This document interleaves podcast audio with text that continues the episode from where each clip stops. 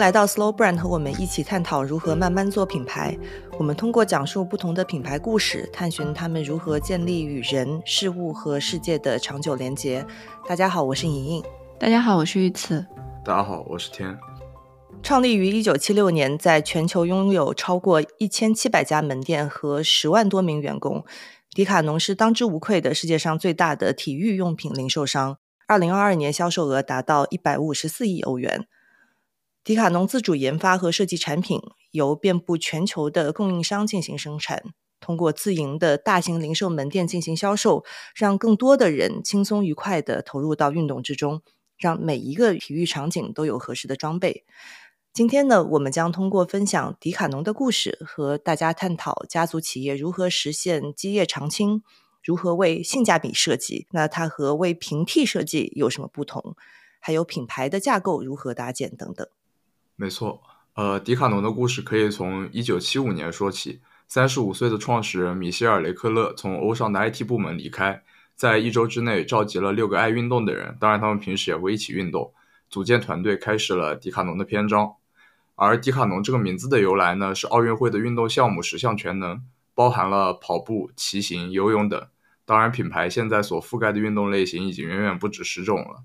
迪卡侬的愿景是创造一家提供各种运动装备和服装的商店，顾客可以在这里找到各种各样的运动用品，不需要去多家专业店铺进行选购，使各年龄段和能力水平的人们更容易、更方便地参与运动。他们的第一家门店也位于欧尚的停车场里，是一个临时搭建的板房，说的好听一点就是 pop-up store。其一是因为欧尚的超市人流量大，一家子人逛超市当成消遣，然后出来的时候就可以顺便在迪卡侬逛一逛。其二是这样的方式可以降低成本，和城市中心的运动专卖店相比，迪卡侬的面积更大，品类更多。因为巧妙的选址和颠覆性的销售模式，迪卡侬开业当天就卖出了九千九百九十九法郎。现在他们的目标和概念就会更大了，他们说自己存在的意义是对全人类有所裨益。公司使命就是让更多的人能够享受到运动的欢愉。那除了早期米歇尔·雷勒克对运动销售模式清晰的洞察之外呢？迪卡侬最终的落地其实还要得益于他的第一大股东穆雷耶家族。那因为同辈兄弟的交情，欧尚集团创始人杰拉德·穆里耶为第一家门店提供了场地。那此外呢，穆里耶家族还在产品的供应链。零售渠道方面为迪卡侬提供了资源，使得迪卡侬在那个时候呢就能够抢占到了先机。那穆里耶家族是谁呢？其实穆里耶家族非常的低调，但是他们家族所持有的企业其实渗入到了法国家庭的方方面面，像是我们知道的世界五百强零售巨头欧尚、建材超市乐华梅兰、汽车修理连锁店。诺奥图以及服装超市连锁店凯加伊，还有家电零售店，当然还包括了他起家的菲尔达。那穆里耶家族目前已经传承到了第六代，他的家族规模也是相当庞大的，成员有超过一千名。那这一千名当中呢，又有六百人持有家族的股份，两百五十人直接参与了家族企业的经营，企业数量呢目前也超过了两百家，分布在了全球几十个国家。共计雇佣了五十余万员工，整体的营业收入呢也超过了七百亿欧元。嗯，其实我们刚刚是用三倍速过了一遍迪卡侬的起家的故事。关于迪卡侬从哪儿来，它的第一家店在很多的资料里面都能够看到。那我们其实希望把更多的时间留在关于到底背靠一个家族企业给迪卡侬带来了什么。其实有穆里耶家族，迪卡侬的发展的确有比较丰厚的财力和商业资源的支持，但是其实更重要的是，它提供了一个更加统一的价值观的引领，在这个价值观之上再去推行更加完善的机制，还有企业家的精神。那么，在穆里耶家族企业里面，这个高度统一的价值观又是什么呢？首先，这个家族它世代是信奉天主教的。而且它有一个家训，叫“美人美事”，强调家族团结，强调家族的集体利益，而且成员之间的往来是非常频繁的。比如说，其中的一位成员也是欧尚集团的创始人之一，叫安德烈·穆里耶。他曾经说过：“他说加入穆里耶就好像加入一个宗教团体一样。当然，家里有家里的问题，有各种各样的问题和冲突，但是呢，每个人都会保持着相似的理念。”比如说坦诚、呃勇敢，然后以人为本，在企业的理念上也是顾客至上，致力于提升人们的生活品质等等。而这些理念其实是让这些家族的成员彼此连接在一起的一个粘合剂。其实这边我就会想到以前经常会听到的一个说法，就说一个好的公司文化就像一个 cult，也就是邪教一样。虽然说叫它是邪教，但是我觉得也是一个褒义的说法。它强调的是员工对于公司的价值观高度的认同，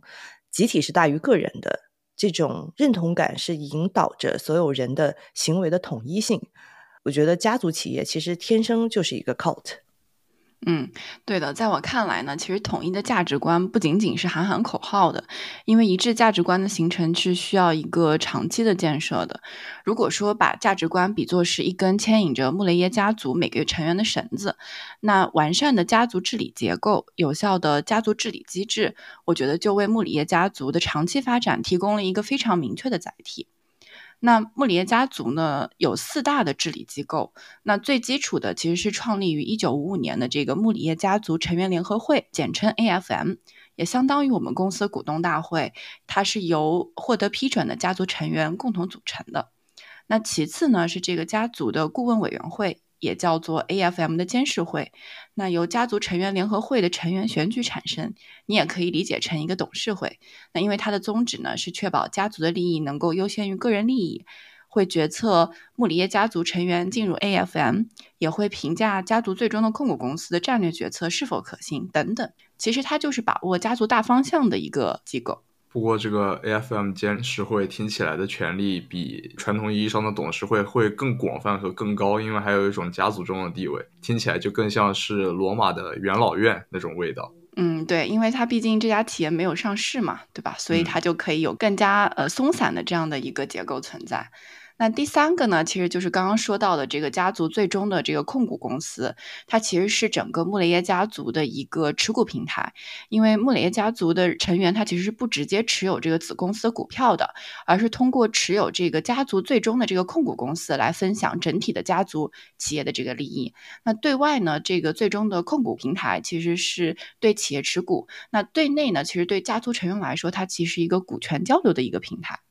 嗯，这种模式就比较经典，就像宜家和三星，其实他们都用类似的方式在控制着自己很庞大的商业帝国。不过，三星那里会更复杂一点，就是它的子公司会互相出资，形成更复杂的网状结构，来避免外部资本的渗透。嗯，最后一个机构呢是家族的特别私有基金，那其实是在家族成员有新项目需要创业的时候，这个家族的特别基金呢就会为这些新项目提供及时的这个经济援助。它其实是与家族成员一起共同投资、共同承担风险、共同享受收益的。那说完整体的这个治理机构，那这里我想特别强调一下，他们其实是有一个比较灵活的退出机制的。因为穆里耶家族看到了商业经营中的一些不可预测性，所以为了灵活的调整整体家族成员的这个利益分配，他们其实是允许呃家族成员在每年的这个五月。自行决定他们是否持有家族内部的股权，并且进行退出的。那这一点，我想在大多数的家族企业当中是比较困难的，或者说是很受限的。所以，穆里耶家族你也能够看到，他们是在尊重个人独立性的同时，也确保了家族利益的最大化。但其实这四种治理体系并不是穆里耶家族独有的，比如说控股公司、私有基金的做法，也都是在一些家族企业里面比较常见的。但是，其实今天我们想要探讨的是家族企业如何保证基业长青这件事情。那除了治理结构以外，那最关键的必定是继承这件事情。对，succession 让我们明白，四个小孩可能还不够用，起码要像 LVMH 那样子，有五个小孩保底，这个家族才能够传承下去。嗯，毕竟董事会还投票还是需要人头的嘛。但这也太能生了，可能我们就是呃在这儿吃了点亏。呃不不不必如此，反正我们也没有什么家业要传承下去，也没有必要像他们一样以生孩子作为人生中的一项 KPI，对吧？对，所以我们也看了一下，说他们到底怎么样能够去培养下一代。那在一段一六年的论坛采访当中，穆里耶家族的一位发言人他就说，他们会让家族成员在很小的时候就参与到家族的事业当中去，通过实际的工作，首先这个人要决定自己是否愿意为家族企业服务。但同时呢，在这个过程当中，这些家族成员的潜能也能够被挖掘，他们也会鼓励家族成员在外工作，去获得未来回来继承家业之后需要的技能，同时呢，也能够在外面去获得认可。这是一个非常包容的培养家族成员的一个理念。其实我们之前分享的很多品牌，比如说乐高，比如说 Birkenstock，单单靠家族成员，其实可能并没有办法满足企业的一个持续的发展，特别是在专业化和国际化上。所以到了一定阶段，企业它也会去聘请非家族成员来担任企业里面的一些高级管理的职务。所以其实如果大家去看现在迪卡侬的 CEO，他叫 Barbara Coppola。这位女士其实是在二二年，其实挺最近的事情，从宜家那边去挖过来的。然后这个人他曾经在宜家担任的是首席数字官的这个位置。那其实这个也是迪卡侬从七几年创立到现在第一次从外部去招 CEO，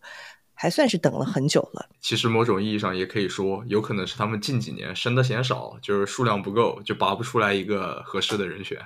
对，或者真的是在需要这样的一些外部的力量的注入。嗯。所以回到家族企业、家族集团这个话题上来，那么迪卡侬从一家仓储店到创立自有品牌，再到现在有很多的研发中心和一个非常完整的供应链，从外面看你会觉得它一步一步非常有自己的速度，不紧不慢，对速度有控制。那我觉得这背后跟它有一个家族支持是密不可分的。嗯，当然说到现在，好像我们讲的都是家族企业是一件好事。但是在社会主流观点上来看，其实会觉得现代企业的制度会更优一些，就是它的优劣你很难直接的去评判。很多的企业它实际上的运作上也用了并行的方案嘛，就是两者交织在一起实现企业的运转。对，但这肯定不是一个二元的讨论嘛。那其实也跟大家分享，前段时间在读库上面看到一篇文章，叫《互联网与中国后现代性异语》，作者叫王建飞。他其中有一些观点就跟今天我们讨论的家族和现代企业的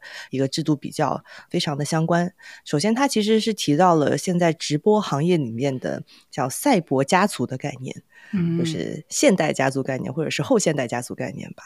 那其实很多主流平台上，我们会看到这些主播都是矩阵，主播之间的关系更像是兄弟姐妹或者是师徒。比如说辛巴家族，比如说小杨哥家族。那呃，我们观众都是他们的家人。OK，家人们谁懂啊？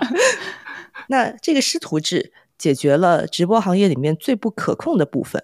也就是前段时间炒得很热闹的那个。东方甄选的问题，那他通过家族或者是师徒的关系去绑定主播，让大主播或者说这个公司的实际的这个控制者和小主播之间的这个关系，不仅仅是一种钱资本上面的绑定，而是一种情感上面的绑定。但是师徒制其实也很容易让人想到一些不妙的例子，比如说前些年德云社闹出的事情，因为在这种情感绑定背后，我觉得很容易出现。就是公的不够公，私的不够私，公私不分了。一旦有利益上的冲突，比较小，可能能用情感上来掩盖；如果大一点，然后通过道德绑架或者大家在一起溯源，在追究这件事的根源，这可能就是很难。讲得清的事儿就是清官难断家务事嘛，这也有可能就是家族企业这个词在现代会有一些贬义的成分原因。对，因为其实，在根本上，如果我们去比较企业制度跟家族制度，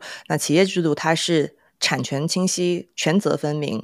呃，科学管理，对吧？那家族企业它就是以血缘和亲情为主导的，它是非科学的、非理性的，权责也没有那么的分明。但是呢。我们其实现在也在一个独尊现代企业制度的一个年代，就是我们觉得啊，现代的企业化的、专业化的才是好的。但这是不是也是一种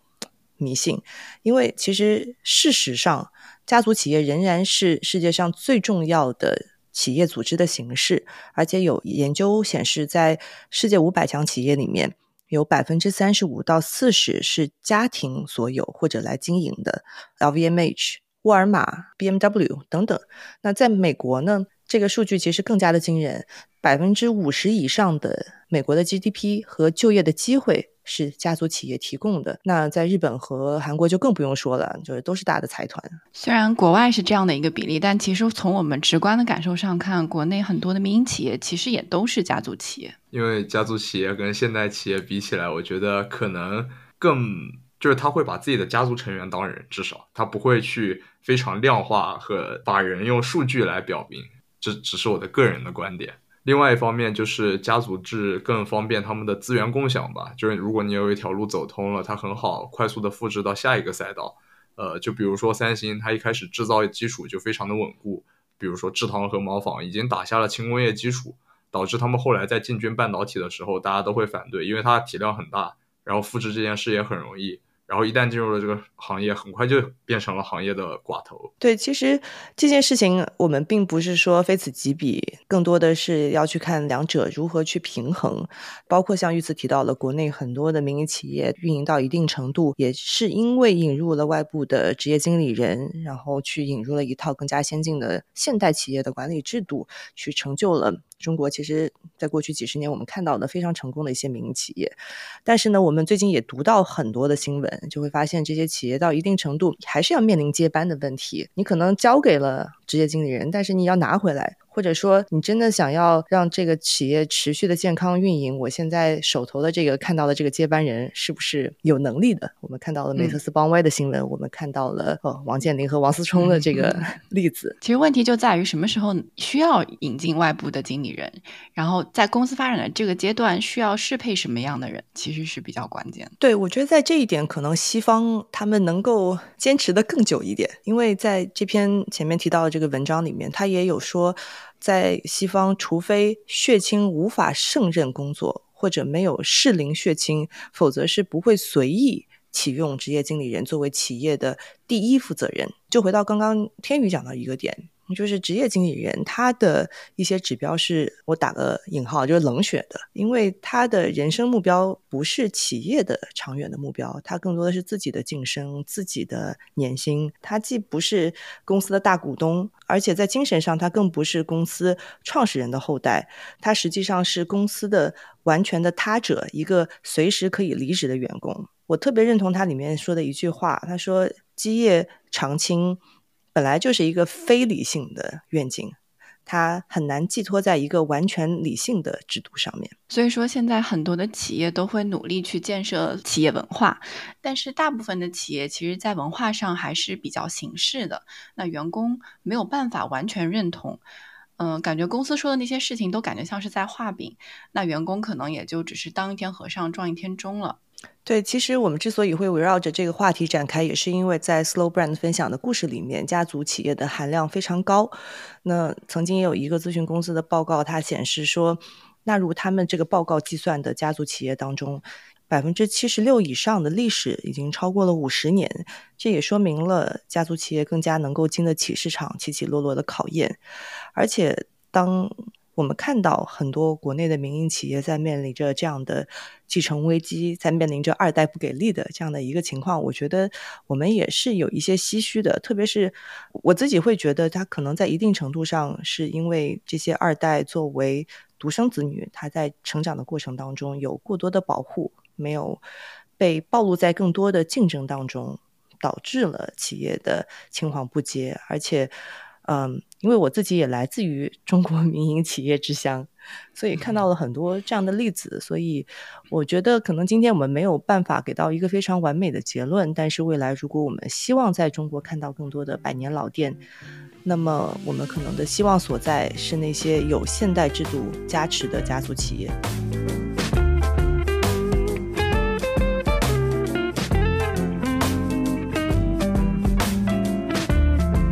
OK，聊完了继承的话题，接下来我们就回归我们这次要讲的品牌迪卡侬，先讲一下大家对它的初步印象吧。我是几乎没有怎么去过，但是为了这次节目，我是真的认真的逛了一下。但在此之前，一直以来迪卡侬给我的印象有一种可靠但不时髦的家长的形象。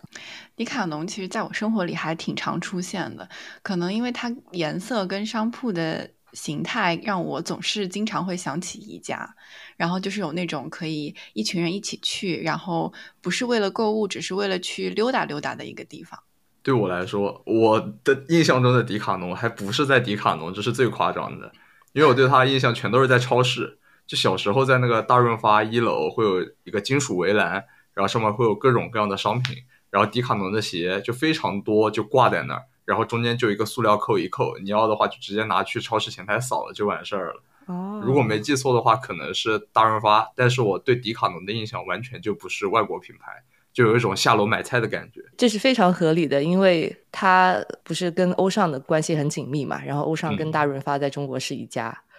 只是它没有放在中国的停车场里，它放在了中国的店里。其实我们在做这期节目之前，也在群里问了一下听友，听友们也对迪卡侬有自己比较特别的印象，主要会集中在说它有很便宜的价格和很齐全的品类上。有一位听友他在首马跑的时候穿的就是迪卡侬，说它价格真的很接地气，买了一整套，价格不够买一条露露乐门的瑜伽裤。还有另外一位听友说，迪卡侬是旅行出行前救急最好买的店，要啥有啥。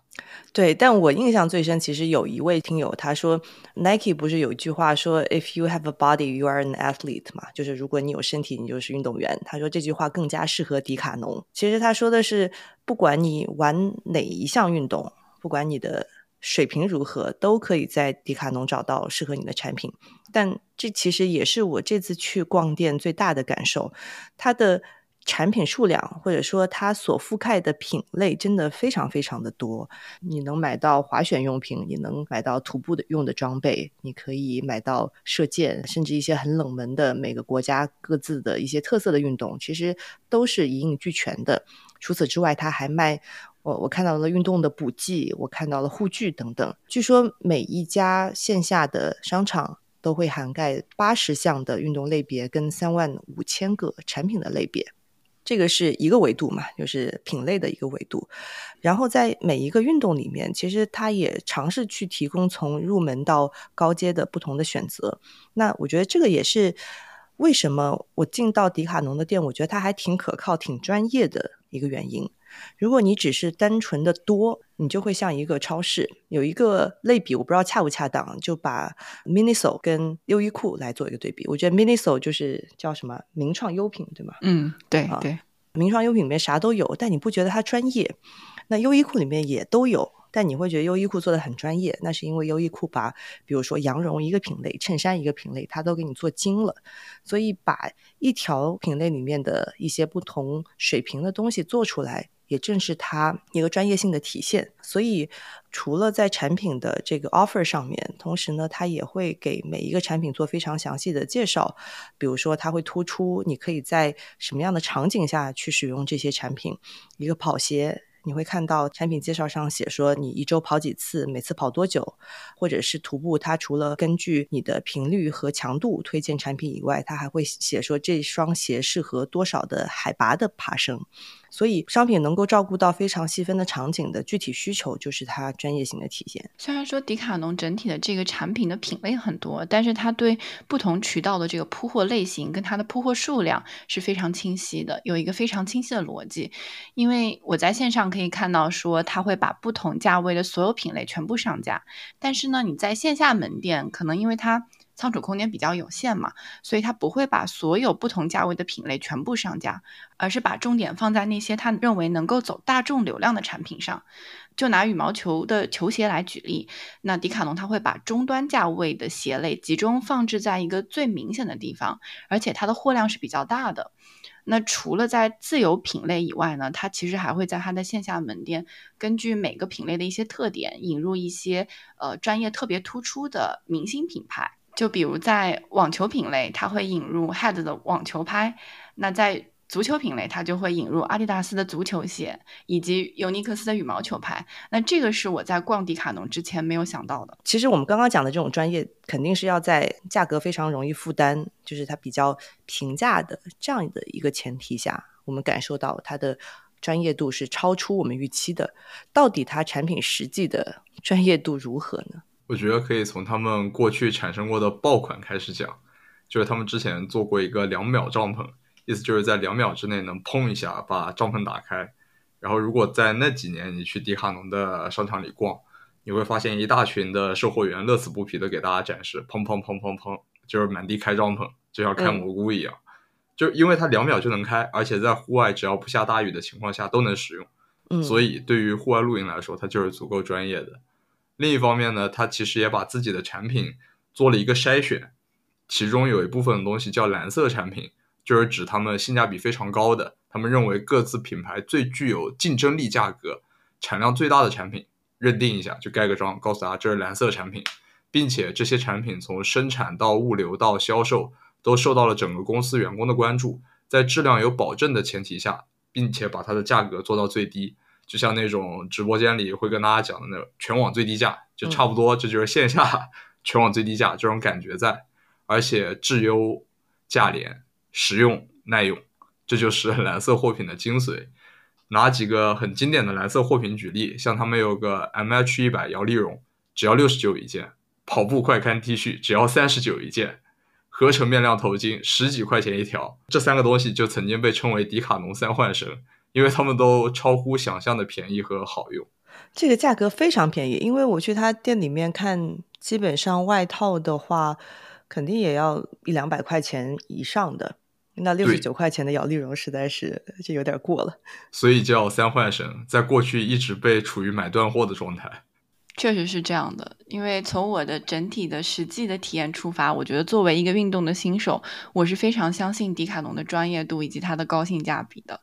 这个逻辑其实也挺简单的，就比如说我去尝试一个新的运动的时候，我需要一个适用的装备，但是我并不知道我是不是会坚持这项运动，或者我是不是喜欢这项运动，但是我又不希望我在运动的时候我的体验感是不好的。所以我就需要对这个运动装备进行一些适度的投入，我又不想买非常贵的东西，那这个时候迪卡侬就是我的一个首选。像是我去滑雪买雪袜或者速干衣，我肯定就是买迪卡侬的产品。然后去徒步登山杖肯定也是迪卡侬的。嗯，那从你的角度，你觉得它只是入门款吗？那很多人会把它称之为平替，我们怎么想？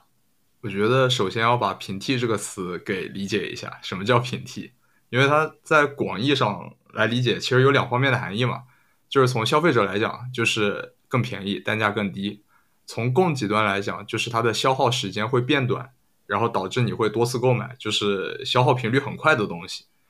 从价格上来讲，我觉得迪卡侬确实是平替的，因为它便宜。从供给上来说，我觉得它不算平替，因为它的耐用程度其实是 OK 的，就并没有做成所谓的那种快时尚的感觉。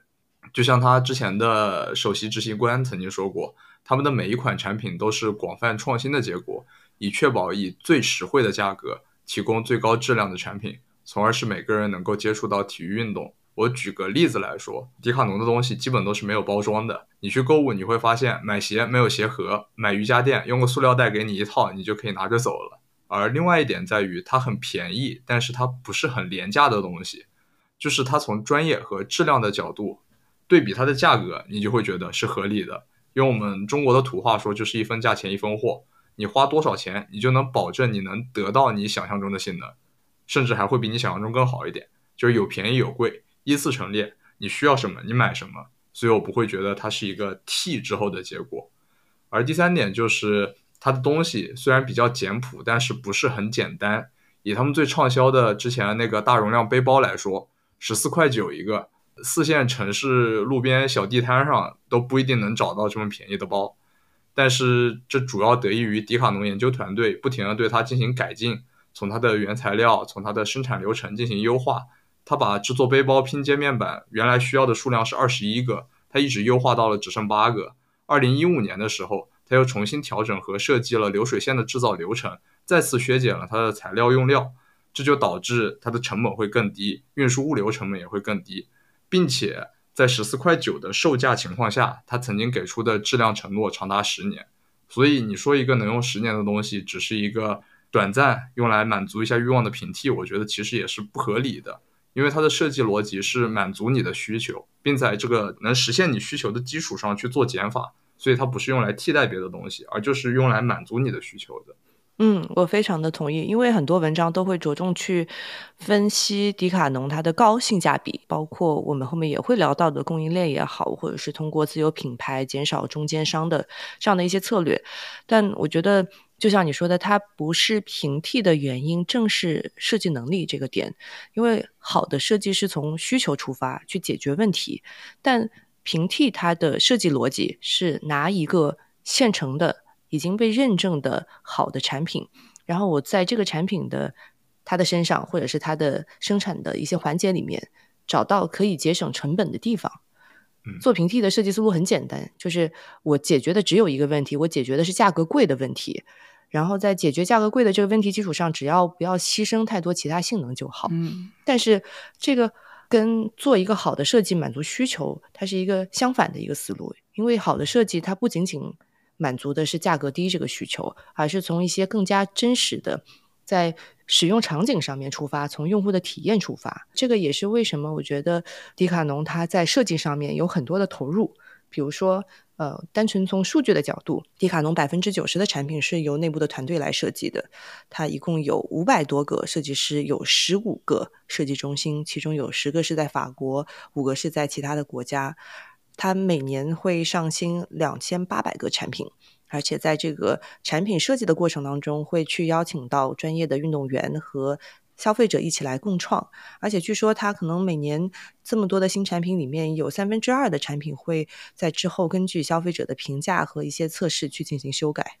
嗯，也正是因为它有这么多的设计中心，所以导致我们的听友对此也有印象，就是说它产品进化的很快，并且定价嗯合适，就感觉它不像一个法国公司。这个出新品的速度实在是让人印象深刻。那另一个佐证他们并非平替的原因，就在于他们的垂类其实是具备进阶的这个选项的。就像我们刚刚讲到的，它有入门款，有进阶款。那以雪芙为例的话，价格其实是可以从两百元一直延展到一千元。那也就是把一分价钱一分货的道理，很明显的展示在大家的面前。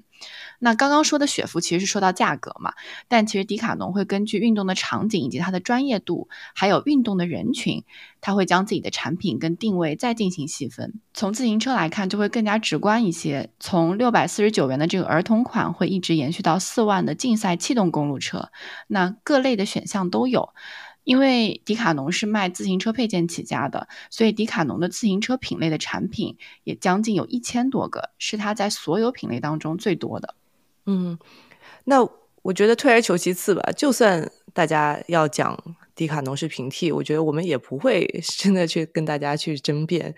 但是我觉得它比较惊人的一个点是，它在所有的品类里面，在这么多品类里面都做到了平替，这才是它发生质变的地方。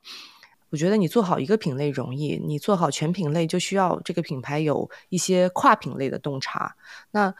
这个跨品类的洞察，可能就不是一些特别具体的产品功能上面的使用性能上面的东西了。那跨品类的洞察，我觉得放在运动里面，那就是这些产品怎么样能够赋予在运动的人们一些情绪上的价值。这个也对设计的能力提出了更高的要求。它要求设计师能够更加深层次的看到人们运动。背后的动机是什么？那我看到一个资料，他说迪卡侬的设计团队会用一个叫 Motivation Map 的工具，其实就是一个把不同的运动类型的人根据他们的运动动机来进行分类。举一个非常简单的例子，可能对于传统的从品类的角度出发，在做设计的时候，我们会觉得哦，那骑行的人他就是一类，不管你是公路骑行还是通勤去骑行。反正你是骑行的，你就是一类，我就去研究你。但是在他们这个工具的体系里面，他会把一个马拉松的跑者跟一个公路自行车的爱好者去归为一类，因为这两个人都是在他们各自运动里面做的比较极端的人，他们的动机会更加的相似。所以我觉得这个也是为什么我说迪卡侬它有更先进的一种设计方法，因为它能够去抓到跨品类的。一些精神层面的共性的需求，从入门到高阶，然后这也是他们能够跨品类的去复制成功的一个原因所在吧。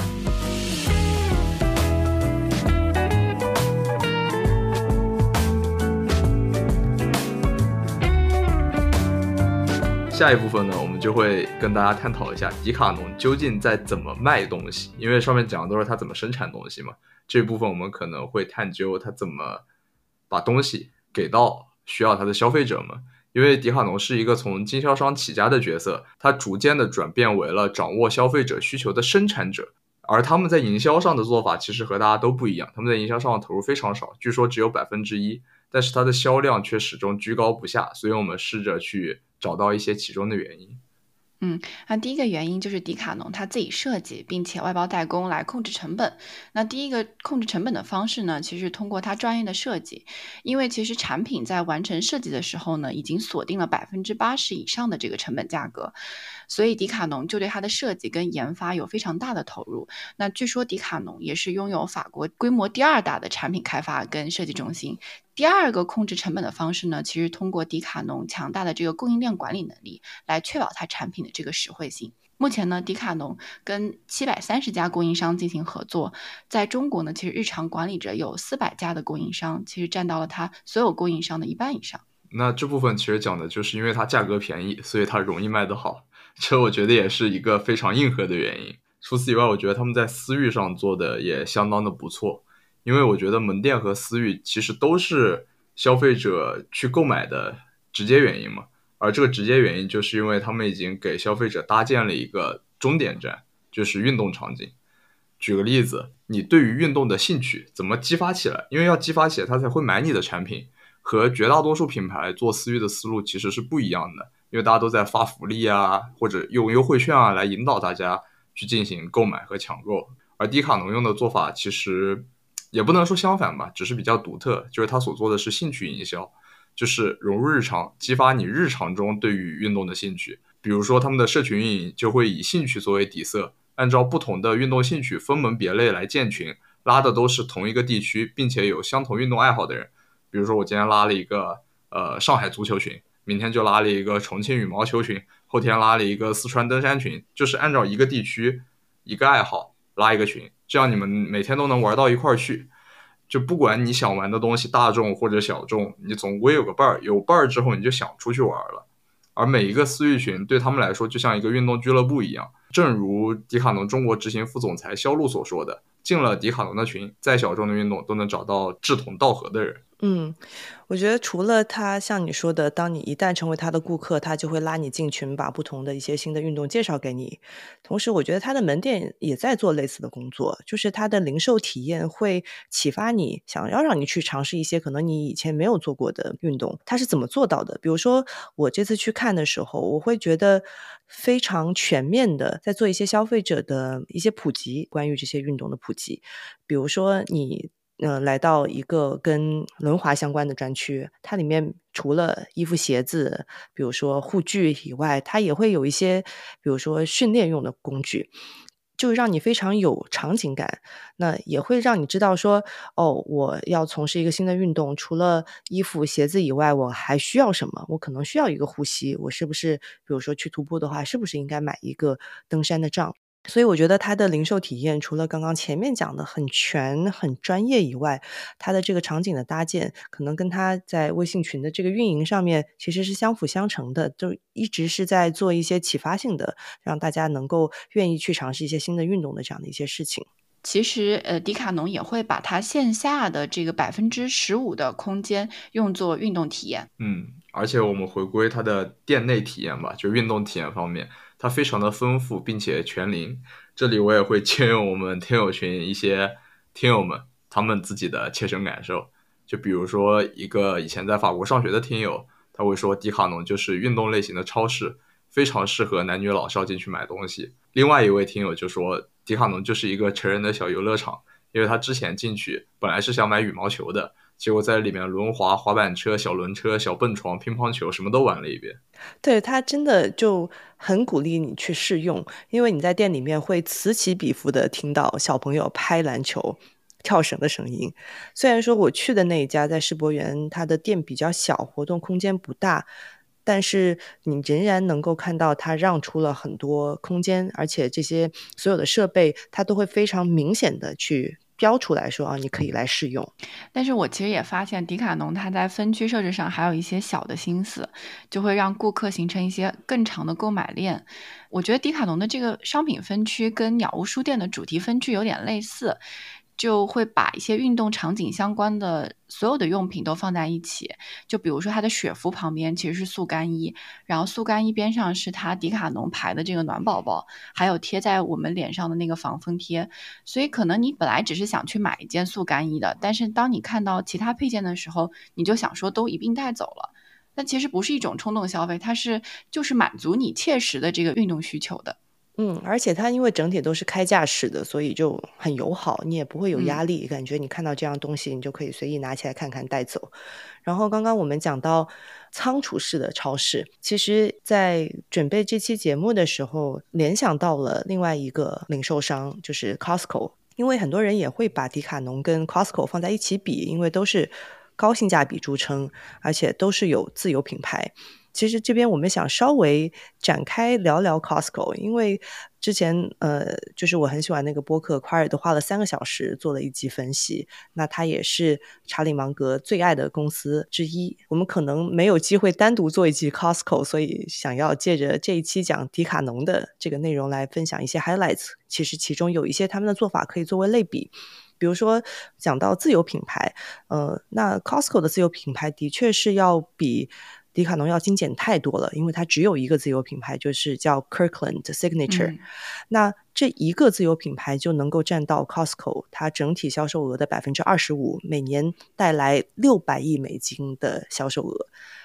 那相比之下，给大家做一个对比，就是耐克一年在全球的 revenue 只有三百七十四亿美金，所以 Costco 的自有品牌就能够卖到六百亿美金。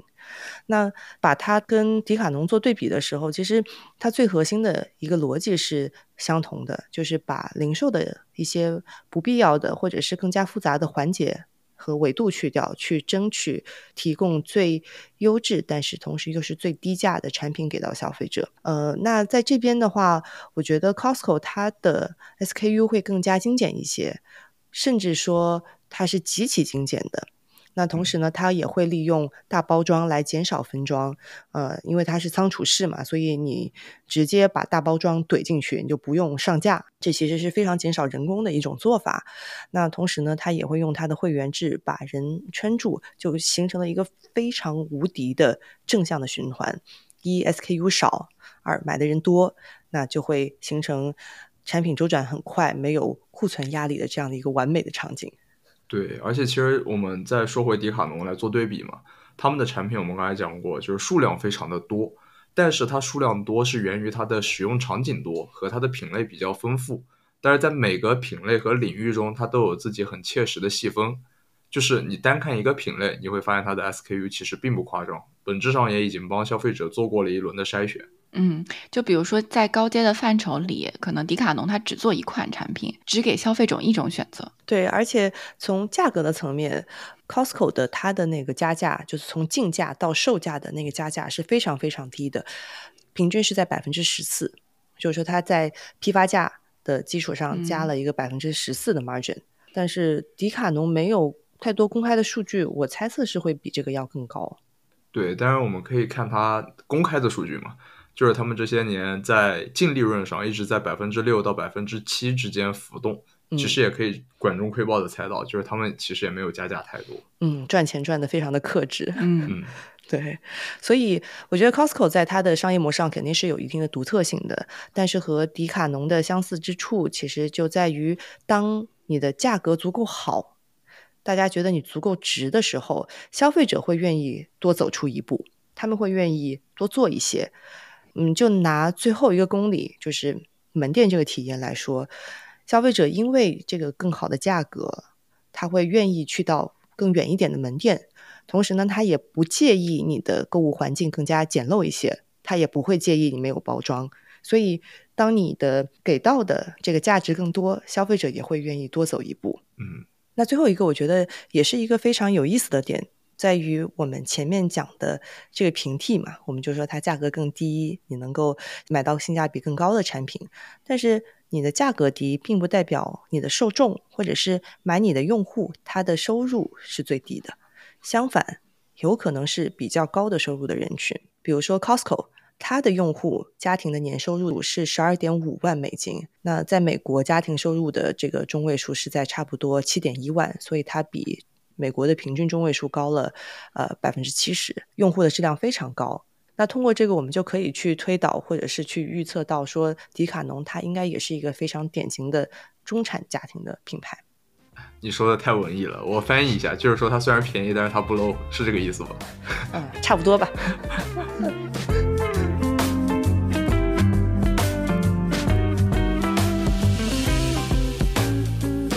知道大家是否注意过，迪卡侬旗下其实有非常多的这个自有品牌。虽然说我到现在可能还没有完全记住他们的子品牌的名字，但他们确实在这条做子品牌的道路上越走越远了。我觉得这件事情是有历史原因的，因为迪卡侬的门店在开业前八天，也就是一九七六年的时候，一些知名的品牌，就比如说阿迪，因为迪卡侬它的零售定价过低，就觉得它在恶意竞价嘛，就拒绝给迪卡侬提供自行车。然后迪卡侬呢，他只好自己赶紧找了个工厂，才解决了这次问题。然后到八六年的时候呢，拒绝过他那些公司再次跟他表示，我要减少产量，所以我不能满足你的自行车订单。然后那时候迪卡侬的老板就生气了，他就说我们一定会设计并创造自己的产品。然后就在同年，迪卡侬自产自销的第一辆自行车挑战者号就面世了。我觉得这个想法时至今日仍然是迪卡侬的坚持之一吧。就是他们始终坚持设计并销售自己的运动产品。到一九九六年的时候，迪卡侬开始对市场说，就是正面的、广泛的、大力的去促进自有品牌战略。每个品牌分属一个运动，品质这个词也同年在他们的字眼中被频繁的提到。到了一九九七年的时候，迪卡侬已经不再仰赖品牌过活了。因为它自有品牌占到了营业额的百分之五十二。嗯，那我觉得做自有品牌这件事情，其实除了不被卡脖子之外，还有更深层次的原因，就是它原有的这个初衷，就是像创业者般的这个热爱这个运动，passion sports，或者说对运动的热爱。那也就是因为这个初衷呢，让迪卡侬对这个产品研发跟产品的设计更加重视，来提高它自有品牌的这个创新性跟这个产品的适用性。那从一九九四年他建立第一个设计中心以来呢，那迪卡侬也建立了非常多的这个运动中心。刚前面有提到是由十五个，十个在法国，然后有五个在其他的国家。那通过建立这个多项的运动中心来辅助它自有品牌的这个开发。那这些运动中心的选址其实也非常的有意思，它会与这些运动的所处的这个自然环境，以及这些运动的运动者所在的社区产生一个非常紧密的联系。那有位于蒙布朗山谷的这个登山总部，也有位于巴斯克海岸的这个水上运动总部，还有位于里尔的这个自行车总部，当然还有高尔夫球公园呐，然后还有呃服务于打猎跟钓鱼的这个森林。那据说呢，未来在中国呢还会有乒乓球研发中心。在印度还会有板球，对，其实这些所有的品牌都是针对一些细分的运动品类。那公开数据能看到，差不多有二三十个，大家比较熟悉的可能是他们的那条户外的线叫 c a t r a 而且呢，迪卡侬它也会用这些品牌的名义去赞助一些不同运动的运动员。我觉得他做这些子品牌真的是越做越专业，越做越精准。就是它的品牌是一直在裂变的。那怎么理解这件事情呢？就是那刚开始它其实只有一个水上运动的品牌，就是一九九六年创立的 Triboard。后来从中先是在零八年裂变出来一个游泳的品牌，然后之后呢又裂变出来四个品牌，分别针对桨类运动。比如说立式桨板、平滑艇等等，那一个潜水类的运动，一个帆船的运动品牌和一个冲浪类的运动品牌，然后再往后呢，帆船和冲浪类又分别裂变出来了几个不同的品牌。那你会发现，它其实不断的在精细化的去区分。不同的品类，然后赋予这些品类新的子品牌。那这个背后原因呢，是在于他们会发现，看上去一样的一些产品，在不同的运动里面，大家的需求是不一样的。比如说潜水跟冲浪，你都需要一件 wetsuit，但是潜水用的这个 wetsuit，你的拉链要在前面，因为你的背后是要背一个氧气瓶的。但是你冲浪时候穿的这件 wetsuit，拉链就必须要在你的背上。因为你在冲浪的时候是俯卧在这个板子上的，所以他们不会单纯说哦，都是一件 wetsuit，那我就直接去做好了。他会根据不同的运动，它所需要的这些细分的设计，然后去非常精细的去划分，然后也衍生出来这些不同的非常专业的子品牌。大家会发现，我刚刚非常避免去念他们所有的品牌名字。因为这些品牌名字有一点复杂，然后我也很好奇，说这些品牌名都是从哪里来的？可以给我们讲讲你的研究成果吗？因为我也 get 不到它为什么会起这么就是从字面上来看看不出任何规律的东西来。对，呃，比如说 c a t r a 可能大家都知道，就是呃 Q U E C H U A，就是所有的这些户外类的，是徒步类嘛？它算是？对对对，是的。对，那 Quechua 其实它是取名来自于居住在秘鲁安第斯山脉的克丘亚人。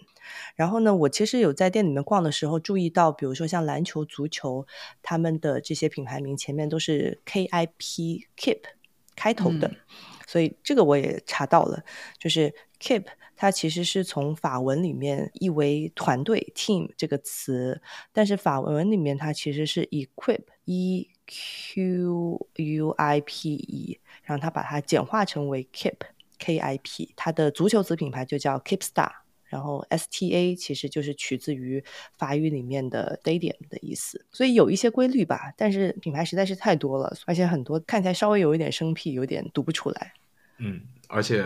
没有冒犯意思，我觉得实在是有点过于拍脑袋了，就是一拍脑袋，哎，这个好像挺对的，那就它吧，就有这种感觉在。对，所以我就觉得大家其实对迪卡侬这个品牌认知度非常的高。为什么还要在每一个品类里面给它安一个子品牌？为什么不直接在衣服上你就印个 Decathlon？我觉得大家其实认可度也是挺高的。可能我这边有一个猜测，就是迪卡侬它有更大的野心，就想说我这个子品牌想做的更加的细分，在这个纵深下做的更加的专业，也就可以形成它从横向也好，从纵向也好的一个产品矩阵。所以你能够看到，说子品牌它其实都是围绕这个运动场景来展开的。那其他配合它运动场景的其他商品，它就可以用迪卡侬的名字。就我还看到说有迪卡侬的这个沐浴液跟防晒霜，它就不会为了这些东西去成立一个子品牌。对，还有他家蛋白粉，好多的品类。对，但其实，在我的眼中，就是迪卡侬这个品牌对我来说，可能它不一定要印到衣服上，就是你去上它的官网或者去它的店里。你就会对它有一个印象，就是这里面的东西，不管它上面印着啥，它都是迪卡侬。就是在现阶段，除了个别家喻户晓的子品牌以外，其实其他所有的产品，哪怕它前面有个别的前缀，大家都知道它是迪卡侬。而迪卡侬这个品牌在现阶段的含义呢，就是便宜以及什么都能买到。对，所以。他们还有一个新的操作，就是二零二零年的时候出了一个新的品牌的 logo，它是一个比较简化的呃一个 D 的标。然后这个这个 D 的这个标呢，在很多它的产品上会有一个落款，既有那个子品牌的 logo，但同时呢又会印一个 D。同时呢，它也在统一所有子品牌的 logo 的字体，让他们看起来更加统一一点。那官方的解释很有意思，他就说 D 代表迪卡侬是这些子品牌的姓 last name。我是你的姓，然后你自己的名字，对我这你的名字就是你你你自己的 first name，对，所以我觉得它是一个非常有意思的品牌架构的构建，就 brand architecture 的一个结构。因为呃，在 brand architecture 里面，一般会有两种比较典型的框架，一个叫 house of brands。就像 P N G 下面，它每一个品牌名都是不一样的，宝洁所有的品牌名都是不一样的，它组成了一个 House of Brands。还有一类做法就是 Branded House，就所有的都是跟着母品牌的名字。但是迪卡侬呢，它看似好像做了 House of Brands，每一个子品牌都是不一样的，但是呢，它的迪卡侬这个母品牌的背书又非常的强。母品牌的这个位置是非常凸显的，所以它更又像一个 branded house，所以从品牌架构上也是一个非常有意思的品牌。嗯，我猜一下，有可能这也是他给未来留的棋。就像我们之前讲，不是会有非常多，就是他们家族里的年轻人需要一些锻炼的机会吗？就是在每个行业的细分都有可能继续深化或者单独的进行发展。嗯，这其实也是家族发展的一个铺垫。而另一方面，你把每个品牌都这么摘出来好分。也其实可以方便它未来的收购，就比如说，如果有一个新的运动项目出现，但是它原本没有针对这方面的设计，也没有做好相应的准备，其实它可以从外部收购进来，纳入己有，然后也后面跟上一个低，其实就不会影响到就内部的管理工作。对，所以它兼顾了它的专业性以及细分度，同时呢又留了口子，更加容易未来的一些延展。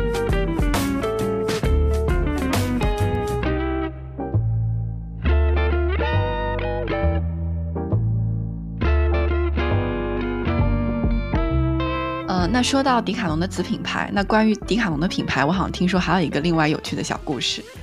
对，因为我刚开始也是在努力的搜，说迪卡侬的品牌命名的体系是什么，然后搜出来所有的新闻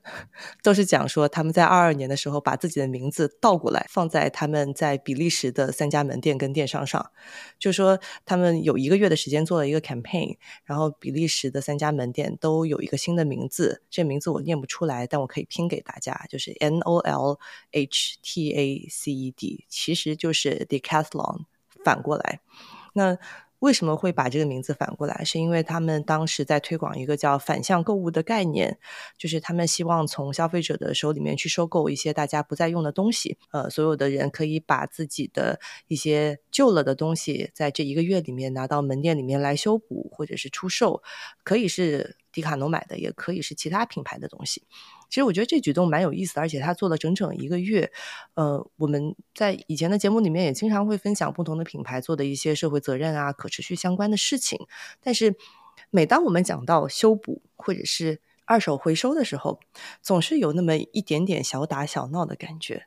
至少这个举动，就是把名字倒过来变成店铺的名字，感觉还是呃有点创意的，所以想要拿出来跟大家分享一次有趣的倒行逆施。对，那其实大家如果去看迪卡侬的门店里面所有的产品陈列的呃这些信息里面，也会非常强调生态设计或者是其他的一些可持续的面料，比如说它在可持续的面料的一些描述上面，嗯，也非常的精准。比如说，他一件衣服会写采用百分之九十二的回收尼龙，就百分之九十二，这个数字真的非常的精准。那这也是他们整个企业的一个 KPI，就是在每年的回顾跟年报上，他会突出的写说有百分之多少的产品标明了碳足迹。比如说，在二零二二年的数据就显示，在他们所有的服装和鞋类产品上面，已经做到了百分之六十以上的产品标明了碳足迹。所以，真的还是在非常。规模化的，呃，然后非常深度的去做可持续的尝试。对，就包括回收方面，他们的童车回收也做了好些年，然后说再过几年他们会开展成人车，也会开始回收。嗯，最后就来到我们今年的新增环节——预言，来猜猜他们未来会做哪些事儿，以及他们会怎么做。有请二位选手开始预测。那我先来好了，我其实。想到了一个概念，就是有一点点像宜家的之前做的尝试。到了后来想想，好像那个不是特别成功的尝试，就是开规模小一点的城市门店。嗯，对。但我觉得也有可能它会是一个可能性，但并不是缩小版的迪卡侬，而是说是不是可以把其中的一些品类或者是子品牌单独拎出来去开门店。那这个就是我对他们的一个预言，做单一品类的突破。因为我觉得未来的运动的趋势的确是越来越细分，大家的需求会越来越细分，也会在每一个细分的运动和兴趣爱好里面去寻找更加专业的品牌。那我觉得恰恰在这里，迪卡侬是有很好的基础，特别是在比如说自行车这个品类里面，在户外这个品类里面，他们已经有了很好的。一个技术上、产品上的基础，同时呢，品牌的知名度，除了迪卡侬以外，它的子品牌大家也都挺熟悉、挺了解的。同时呢，如果它还能够根据一些不同的市场，找到当地的一些重点的运动，再做深一点，就比如说，嗯，我不确定啊，像羽毛球，其实呃品牌挺少的，我觉得迪卡侬就可以来掺一脚，对吧？然后把它做的再深一点，然后做到一定程度，你独立出来开个店，这个店也不用像现在的店这么大，四千平，你可以开在更好的地段，然后规模也可以更加精简一些，嗯。对，我真的很希望迪卡侬来做羽毛球的品牌的产品，因为确实线下的体验，其他的品牌真的都很差。对，所以这个就是我的预言，就是单一品类的突破跟深化。那我这个预言可能更加是从一个消费者的视角去看迪卡侬的这个商店的线下体验吧，因为其实迪卡侬你可以看到它门店其实是当做一个公共空间，让更多的人能够走进去嘛，这个对迪卡侬来说是一个突破。但是我这次的体验没有那么好的一个原因是，我觉得迪卡侬的它的门店跟它周边的环境其实是相对来说。比较割裂的，像是刚刚说的金桥的那一家门店，它周边其实有很多非常好的体育运动设施，有足球场，有体育公园，还有室内的这个运动场馆。我觉得迪卡侬完全可以把它场内的空间，呃，留一个口子，打开向外，比如说售卖一些小零食啊，或者运动的一些补剂啊，让场内外能够互动起来。我觉得这个其实。既能够让购物的人能够感受到外面的这个专业的运动氛围，其实也能够让外面的这个运动者知道，哦，这里有卖运体育运动商品的，那我是不是可能我运动完了以后，我就可以过来逛一下？我觉得是一个充分提高内部评效的一个动作，但这个动作其实挺小的。我想，可能说不定迪卡侬已经正在进行这样的一些改造了。我真的特别喜欢你的这个 idea，因为就像你说的，门店是一个公共空间。我觉得一个小口不够，它就应该完全打开。我被你的预言启发的第二个预言就是，可能未来迪卡侬就可以做游乐场，大型的综合运动中心。我受到的启发就不一样，我受到的启发是在迪卡侬正式向外打开之前，我可以从迪卡侬里面买好了运动补剂，然后去边上卖，只加价一两块。这个是好的生意模式。好的。我其实觉得怎么说呢？迪卡侬它现在已经通过自己很丰富的产品范围、对自有品牌的关注以及对客户满意度的承诺，它改变了体育装备的购买和销售方式，已经使全球数百万人更容易和更愉快地参加了体育运动。我觉得在未来，它有可能会把这种简化的方式推向其他行业，它可能未必未来会叫迪卡侬，也有可能就像一开始它从欧尚停车场起家。成为了迪卡侬，那有可能从迪卡侬的外面再出现一个什么新的品类，然后扩展到了一个新的行业、新的领域，再用类似的方式去做一些简化，把最平价和好用的东西带给大家。这是我对它未来的可能性的一些想法。嗯，我们也非常欢迎大家在留言里面去分享你们对它未来的预言。这期节目就到这里，我们下期再见。